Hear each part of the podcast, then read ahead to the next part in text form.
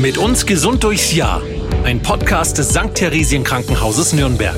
Ja, wir begrüßen Sie herzlich zur zweiten Folge unseres Podcasts mit uns gesund durchs Jahr des St. Theresien Krankenhauses Nürnberg. Wir, das sind Privatdozent Dr. Andreas Maurer, Chefarzt der Klinik für Unfallchirurgie und Orthopädie und mein Name ist Anja Müller. Heute geht es bei uns um ein Thema, das vor allem ältere Menschen betrifft, nämlich die Abnutzung, den Verschleiß von Gelenken, die sogenannte Arthrose. Herr Dr. Maurer, was ist denn unter einer Arthrose zu verstehen? Unter einer Arthrose versteht man letzten Endes den fortschreitenden Abbau von Gelenkknorpel. Also ein Gelenk besteht ja aus mindestens zwei, gibt auch Gelenke mit mehreren beteiligten Knochen, ähm, die irgendwo einen Gelenkspalt miteinander bilden und zu diesem Gelenkspalt hin sind die Knochen mit sogenannten Knorpel überzogen. Und äh, diese knorpelige Substanz hat, oder der Knorpel hat natürlich viele Aufgaben. Ähm, er dämpft, er federt Kompressions- und Stoßkräfte äh, ab und ähm, dieser Knorpel wird dann immer weniger. Und ähm, was dann passiert, ist, dass natürlich der Knochen, der darunter, der sich unter dem Knorpel befindet, stärker belastet wird. Also auch der Knorpelverlust führt zu einem zu einer Erkrankung des Knochens letzten Endes. Aber wie muss ich mir jetzt diesen Gelenkknorpel vorstellen? Also wie so eine galertartige Masse, so durchsichtig oder, oder wie sieht der aus? Ist der feucht? So was was kann ich mir darunter vorstellen? Also wir im Gelenkbereich spricht man ja von dem hyalinen Knorpel und Hyalin kommt aus dem, aus dem Griechischen und das heißt eigentlich so glasig, glasartig und so kann man den auch beschreiben. Also der glänzt, ist in der Regel glänzend weiß, wenn er, wenn er gesund ist, ist sehr glatt, hat einen sehr niedrigen Reibungskoeffizienten, sodass sich diese beiden Knochenanteile gut gegeneinander ohne möglichst viel Reibung bewegen können, solange er, wie gesagt, gesund ist. Und ähm, so ein Knorpel besteht aus sogenannten Knorpelzellen, also wir sprechen dann von Chondrozyten. Und äh, zwischen diesen Knorpelzellen ähm, gibt es so eine Grundsubstanz, die nennt man Knorpelmatrix. Also das ist prinzipiell ähm, das Baumaterial des Knorpels sozusagen. Er ist nicht durchblutet, also da gibt es keine äh, Blutgefäße und auch keine Nervenendigungen oder Innervationen. Ähm, das ist auch dann später der Grund, warum der Knorpel so schlecht heilt. Das heißt, der Knorpel wird nicht über Blutgefäße ernährt, wie die meisten Organe oder die meisten Strukturen im Körper, sondern er ernährt sich nur über die Gelenkflüssigkeit und zwar durch, Be durch Bewegung. Und äh, man muss sich das so ein bisschen wie so ein Schwamm vorstellen, mhm. äh, der dann die Nährstoffe quasi in sich aufsaugt. Das heißt, Bewegung. ja, das heißt, das sagen Sie ja auch immer ganz gerne in der Klinik. Also das Gelenk äh, geht nicht durch Bewegung kaputt, sondern durch Ruhe. Das heißt also auch, wir müssen uns bewegen, damit dieser Gelenkknorpel auch lebendig bleibt. Ja, die Bewegung ist wirklich wichtig, um den, den Knorpel, wie gesagt, um den zu ernähren, um den am Leben zu erhalten. Und man muss da unterscheiden zwischen äh, Bewegung und Belastung. Also eine falsche Belastung oder vermehrte Belastung durch was auch immer, durch Übergewicht oder durch Achsfehlstellungen oder wie auch immer, kann natürlich dazu führen, dass der Knorpel äh, mehr belastet wird oder so stark belastet wird, dass er es nicht mehr aushält sozusagen und dann darunter zugrunde geht. Ja, und die schlechte Nachricht vorweg, man kann diesen Knorpel auch nicht ersetzen. Warum? Ähm, man kann, es gibt Knorpelersatzverfahren. Äh, das gibt es aber nicht beim, für den arthrotischen Knorpel, sondern das gibt es für ähm, den gesunden Knorpel, der zum Beispiel durch ein Trauma abgeschert wird, den man sich herausreißt sozusagen. Also durch einen Unfall durch beispielsweise. Einen Unfall beispielsweise. Mhm. Also wo quasi ein Teil des Knorpels herausgelöst wird und alles andere mehr oder weniger gesund ist. Dann kann man Knorpel zum Teil ersetzen. Das heißt, man nimmt Knorpelzellen in der Regel, das ist das, das sogenannte ACT-Verfahren, das ist das häufigste Verfahren, was diesbezüglich angewendet wird. Das heißt, man nimmt gesunden Knorpel aus dem Knie oder aus dem, aus welchem Gelenk auch immer, wo es halt benötigt wird, züchtet es dann in einem Labor an und bringt es dann anschließend wieder in den, in den Knochen ein. Das Interessante, äh, in, den, in das Gelenk ein, in diesen Knorpeldefekt ein. Und ähm, also es wird hyaliner Knorpel, der der hochwertigste Gelenkknorpel ist, mit hyalinem Knorpel wieder ersetzt. Bei einer Arthrose funktioniert das nicht. Die Arthrose ist ein komplexes, krankhaftes Geschehen, ähm, so dass sie nicht in ein solches krankes Gelenk einfach einen Knorpel einsetzen können, der würde sofort oder bald auch wieder zugrunde gehen. Das heißt, wenn die Arthrose die Ursache für Gelenkschmerzen und Gelenkprobleme ist, bleibt ab einem gewissen fortgeschrittenen Stadium letztendlich immer nur noch der Gelenkersatz momentan. Und kann denn die Arthrose jedes Gelenk äh, betreffen? Also wir kennen es ja vom Knie und von der Hüfte, aber find, findet man das zum Beispiel auch in den Handgelenken, äh, beispielsweise auch in den Fingern? Also prinzipiell kann, kann die Arthrose, kann der Gelenkknorpel eines jeden Gelenkes äh, kaputt gehen. Also an erster Stelle stehen dann natürlich ähm, Hüft- und Kniegelenke, aber es gibt Arthrosen in den Sprunggelenken, in den Ellenbogengelenken, Handgelenken, häufig auch in den Fingern. Ähm, ja, also im Prinzip und jedes welch, Gelenk kann Arthrose ja. bekommen. Und ab welchem Alter ist das sehr häufig dann? Also wenn die, wenn keine Fehlstellungen vorliegen oder keine ähm, prädisponierenden Faktoren, also zum Beispiel, dass man mal einen, eine Verletzung hatte, wo der Gelenkknorpel oder die Gelenkfläche kaputt ging und damit auch der Gelenkknorpel verletzt worden ist. Das sind natürlich Situationen, wo jemand auch in jüngeren Jahren äh, schon eine Arthrose bekommen kann, aber eigentlich äh, ist die Arthrose schon eine Erkrankung des fortgeschrittenen Alters. Es ist eine Degeneration und je älter die Menschen werden, desto größer ist auch die Wahrscheinlichkeit, dass man eine Arthrose bekommt. Und äußert sich die Arthrose immer durch Schmerzen oder kann man auch zum Beispiel eine Arthrose haben, ohne dass man das weiß? Das Gelenk ist halt schon verschlissen, aber es macht eigentlich keine Probleme. Also Schmerzen sind ja immer so eine Sache. Schmerzen sind ja meistens oder ist ja, ist ja eine subjektive Angelegenheit, sehr komplex auch. Der eine verarbeitet den Schmerz anders als jemand anderes. Das kann man schwer objektivieren. Und es gibt Arthrosen, äh, wo die Patienten sich dadurch nicht also dadurch keinen hohen Leidensdruck etc. haben, wo, das, wo die Beweglichkeit noch ausreichend ist. Und so, so eine Arthrose verläuft ja auch in Stadien. Das heißt, äh, es ist ja nicht äh, alles gesund und am nächsten Tag ist alles schlecht, sondern es ist ja auch ein fortschreitender Prozess, manchmal schneller, manchmal langsamer, aber der sich über die Zeit entwickelt und oft kommen die Patienten ohne dass man was macht, zurecht, obwohl man natürlich im Röntgenbild schon eine gewisse arthrotische Veränderung nachweisen kann. Und man kann dann lange eigentlich noch mit, mit konservativen Therapiemaßnahmen ähm, die Patienten oft begleiten und den, die Beschwerden lindern. Also konservative Therapiemaßnahmen, das bedeutet zum Beispiel Physiotherapie.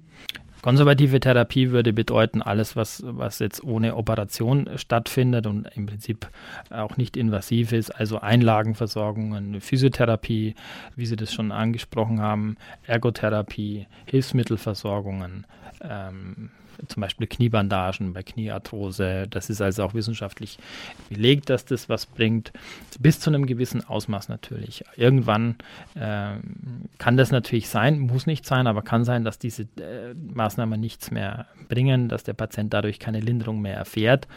Und da muss man halt äh, weiterdenken, was dann als, nächste, als nächstes Verfahren sozusagen für den jeweiligen Patienten adäquat scheint. Aber kommen wir nochmal auf die Ursachen zurück der Arthrose.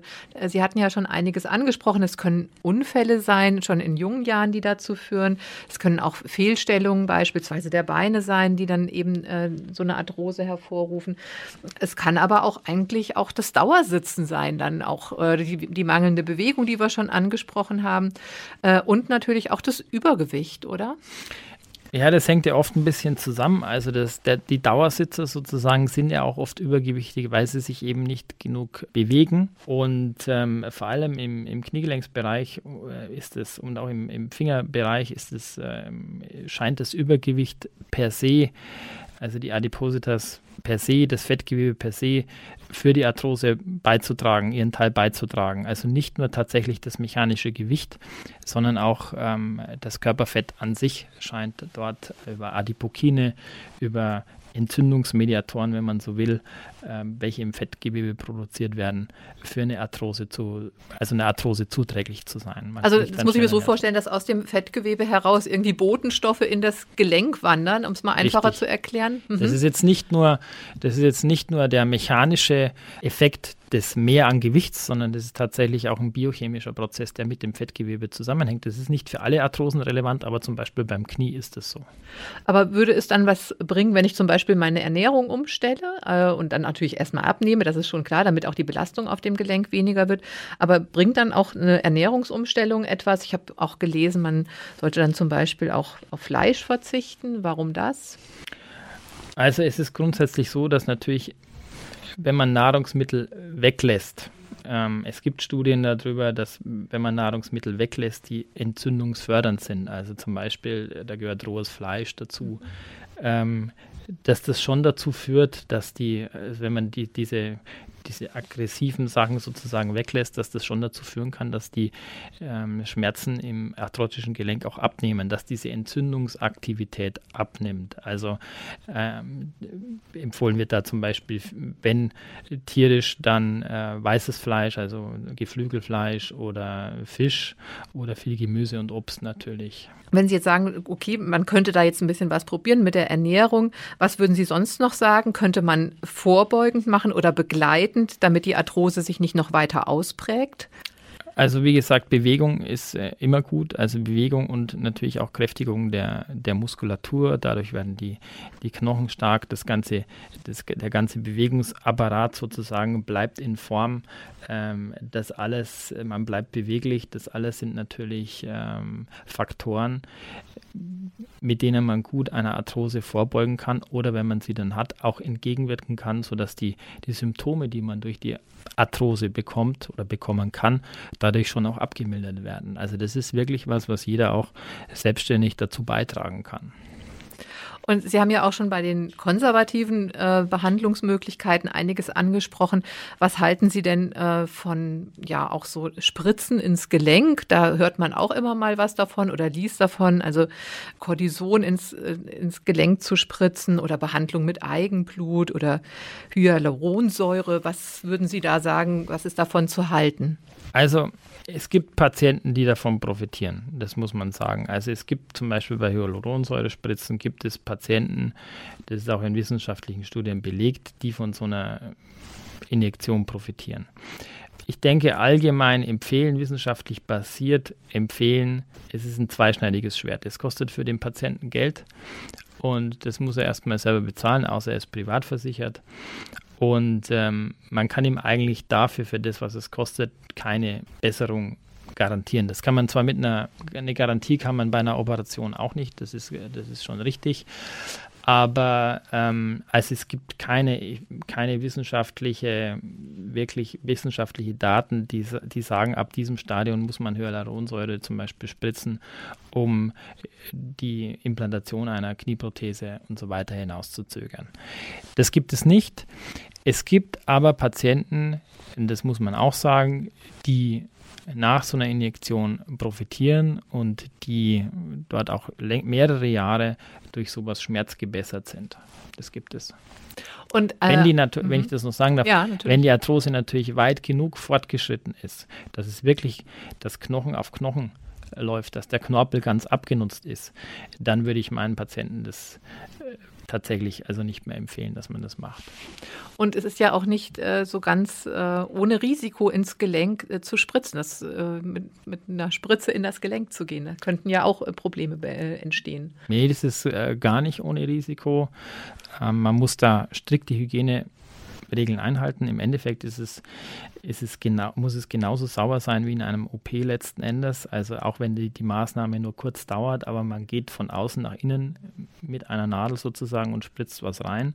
Also da ist sehr auf Sterilität zu achten und äh, was natürlich passieren kann, ist, dass man einen Infekt bekommt in so einer Situation und dann wird natürlich das weitere Vorgehen, also wenn dann irgendwann doch ein, ein Gelenkersatz oder eine Form von Gelenkersatz in Frage käme, ist man dann hinsichtlich seiner Handlungsfähigkeit deutlich eingeschränkt, weil das dann oft nicht mehr möglich ist, wenn da mal ein Infekt drin war. Also dann ist es oft nicht mehr möglich, Fremdmaterial da einzubringen.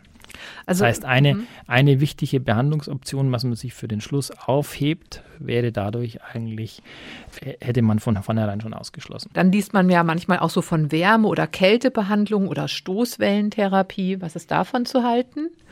Also es gibt, ähm, Es, es, gibt Patienten, denen tut Wärme besser und es gibt Patienten, denen tut mhm. Kälte besser, die kommen mit Kälte besser zurecht. Und äh, manche sagen auch tatsächlich, wenn es dann in der Nacht wehtut, dann halten, dann tun sie die Bettdecke weg vom Knie und so weiter oder machen die, die berühmten Quarkwickel, die mhm. übrigens äh, zumindest in meinem Patienten gut, wirklich gut helfen. Also das ist so ein altes Hausmittelchen, was man immer mal probieren kann. Und das würde eher für die Kälte sprechen. Es hängt äh, damit zusammen, denke ich, wenn, wenn der Entzündungsprozess akut ist, das heißt, wenn die Arthrose gerade aufflammt ähm, und der entzündliche Prozess im Vordergrund steht, dass dann Kälte gut tut. Aber grundsätzlich äh, kann man sagen, dass sich Patienten, die Gelenkprobleme haben, insgesamt natürlich in der Wärme besser fühlen. Das sind, das sind die, die auch jetzt um diese Jahreszeit, wenn es so nass kalt ist und so weiter, dann äh, schon mehr Probleme haben, haben als in einem warmen Sommer. Ja, dann äh, kommen wir nochmal zu den operativen Methoden, ähm, um die Arthrose zu behandeln. Was steht denn dem Chirurgen, und das, Sie operieren ja auch sehr viel, was steht denn dem Chirurgen da zur Verfügung? Das hängt natürlich vom, vom Gelenk ab, ähm, von dem wir jetzt sprechen. Aber wenn wir jetzt zum Beispiel das Kniegelenk nehmen, dann gibt es die Möglichkeit, dass man bei einem Gelenkersatz nur einen Teil des Kniegelenks ersetzt. Also zum Beispiel die, das Areal hinter der, hinter der Kniescheibe, also das, das Areal des Oberschenkels, was quasi unter der Kniescheibe liegt. Oder auch nur ein, ein Kompartiment, meistens dann der, das innerliegende, das mediale Kompartiment des Kniegelenks als Kniegelenksteilersatz. Ähm, oder es gibt eine, eine, Vollproble äh, eine Vollprothese, also ähm, einen kompletten Kniegelenkersatz oder Knietotale Endoprothese. Knietep wäre die Abkürzung. Das haben Sie bestimmt schon mal hat man schon mal gehört von seinen Bekannten oder Verwandten oder auch aufgrund der eigenen ja. Leidensgeschichte sozusagen. Oder man liest es immer wieder, ja. Ja, und darüber wollen wir dann ja auch in unserer nächsten Podcast-Folge noch mal ein bisschen ausführlicher sprechen, über diesen äh, Gelenkersatz. Wenn Sie jetzt, ähm, äh, jetzt einen Arthrose-Patienten haben, der jetzt vielleicht so Mitte 50 ist oder Anfang 60, was würden Sie dem jetzt empfehlen, ähm, einfach erstmal weiterzumachen mit ja, mit den konservativen Möglichkeiten, mit Bewegung, wären auch Einlagen zum Beispiel in die Schuhe irgendwie eine Möglichkeit? Das hat man ja früher oft gemacht. Also bei den konservativen Therapien ist es ja oft so, dass es, und das hört sich blöd an, ist aber nicht blöd gemeint, dass es so ein bisschen Probieren ist. Also bei manchen Patienten funktionieren Einlagen gut, manchmal funktionieren sie weniger gut. Der eine Patient reagiert auf das eine besser, auf das andere schlechter und umgekehrt. Also ähm, das muss man auch ein bisschen probieren, mit dem Patienten besprechen, vielleicht auch im Vorhinein abschätzen. Wenn man sieht, wie der Patient so in Anführungsstrichen drauf ist, dann kann man, kann man schon so ein bisschen so charakterliche Eigenschaften auch erkennen, was für den einen Patienten eher geeignet ist als für den anderen Patienten und auch körperliche Voraussetzungen. Es kann nicht jeder Patient alles machen. Ja, da kommen wir nochmal auch, auch zum Thema nochmal Bewegung, weil Sie ja gesagt haben, das ist was Wichtiges. Was empfehlen Sie denn an Bewegung? Wahrscheinlich auch eher ein bisschen was Moderateres. Also, wie gesagt, Bewegung Bewegung, das ist, muss nicht immer der Leistungssport sein. Also es wäre sicher ein Fehler, wenn man ähm, bereits eine leichte, eine beginnende Arthrose hat und äh, zu viel wiegt und dann auf einmal anfängt, jetzt sich vornimmt, man muss jetzt in zwei Monaten den New York Marathon laufen. Also das wird schief gehen, ähm, sondern es, ist, es geht mehr um die körperliche Betätigung. Es muss nicht immer Sport im Verein sein oder mit einem gewissen äh, Namen, äh, dass sie irgendwas Spezielles machen. Es kann auch Gartenarbeit zum Beispiel sein. Es kann die Bewegung an der freien, in der freien Natur sein, das Wandern, das Spazierengehen, wenn sie einen Hund haben und so weiter. Also das sind alles Sachen, ähm, wie sie sich trainieren können, wie sie die Gelenke trainieren können, das Auto mal stehen lassen, zu Fuß zum Einkaufen gehen und so weiter. Radfahren wahrscheinlich. Radfahren, da gibt es viele verschiedene Möglichkeiten, ja. Und wenn wir jetzt hier die Folge abgeschlossen haben, nehmen wir dann auch die Treppe. Das tut dann wahrscheinlich auch gut, mal im Alltag einfach so das eine oder andere äh, an Bewegung einzubauen. Genau darum geht es meiner Meinung nach. Ja. ja, vielen Dank, äh, Herr Dr. Maurer. Ich denke, das ist äh, auch altbekannt. Bewegung tut gut, egal in welchem Alter man ist. Und äh, für heute soll es das gewesen sein zum Thema Arthrose. Wie gesagt, in unserer nächsten Folge beschäftigen wir uns dann mit dem Gelenkersatz und wir würden uns freuen, wenn Sie dann auch wieder einschalten. Bis dahin, alles Gute. Vielen Dank, Frau Müller. Auf Wiederhören. Mit uns gesund durchs Jahr. Ein Podcast des St. Theresien Krankenhauses Nürnberg.